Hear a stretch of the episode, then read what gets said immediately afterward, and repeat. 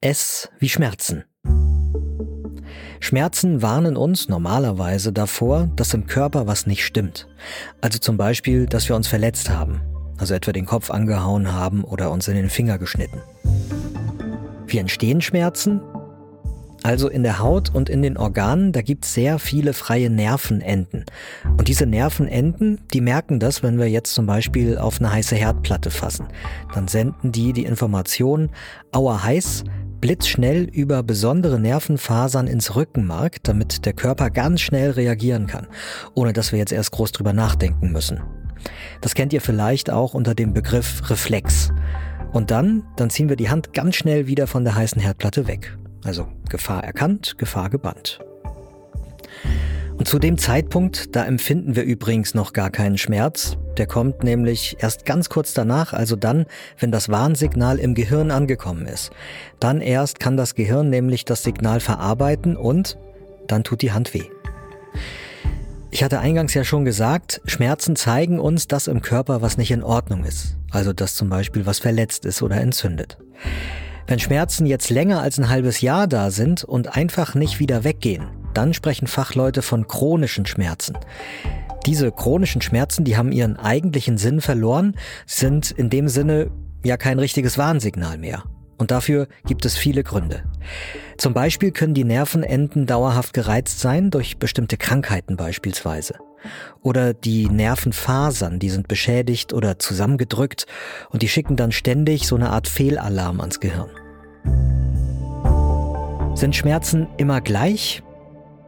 Nein, sind sie nicht, weil wenn ihr schon mal quälende Kopfschmerzen hattet, dann wisst ihr ja wahrscheinlich, dass die sich ganz anders anfühlen als zum Beispiel die brennenden Schmerzen, wenn man eine Schürfwunde hat.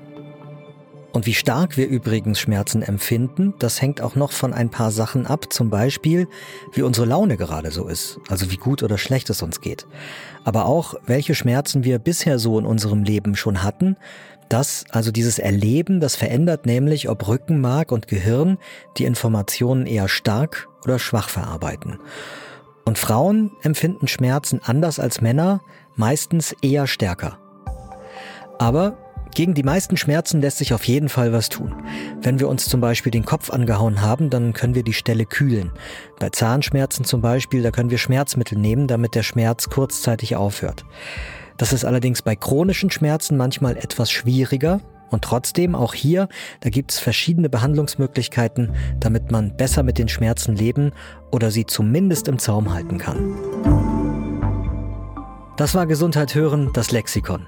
Ich bin Peter Glück aus dem Team von Gesundheit hören, dem Audioangebot der Apothekenumschau. Und mehr dazu, wie Schmerzen entstehen, haben wir euch verlinkt in den Infos dieser Folge. In unserem Lexikon, da gibt es noch viele weitere Begriffe, zum Beispiel das eben erwähnte Schmerzmittel und wie das funktioniert.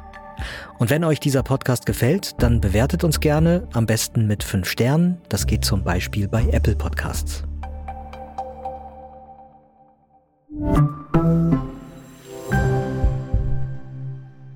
Übrigens, erst im 20. Jahrhundert hat man verstanden, dass es auch Schmerzen gibt, die einfach nicht mehr weggehen. Warum diese chronischen Schmerzen die moderne Medizin aber immer noch vor so manches Rätsel stellen, das hört ihr in unserem medizinhistorischen Podcast Siege der Medizin. Den passenden Link dazu findet ihr auch in den Infos zu dieser Folge.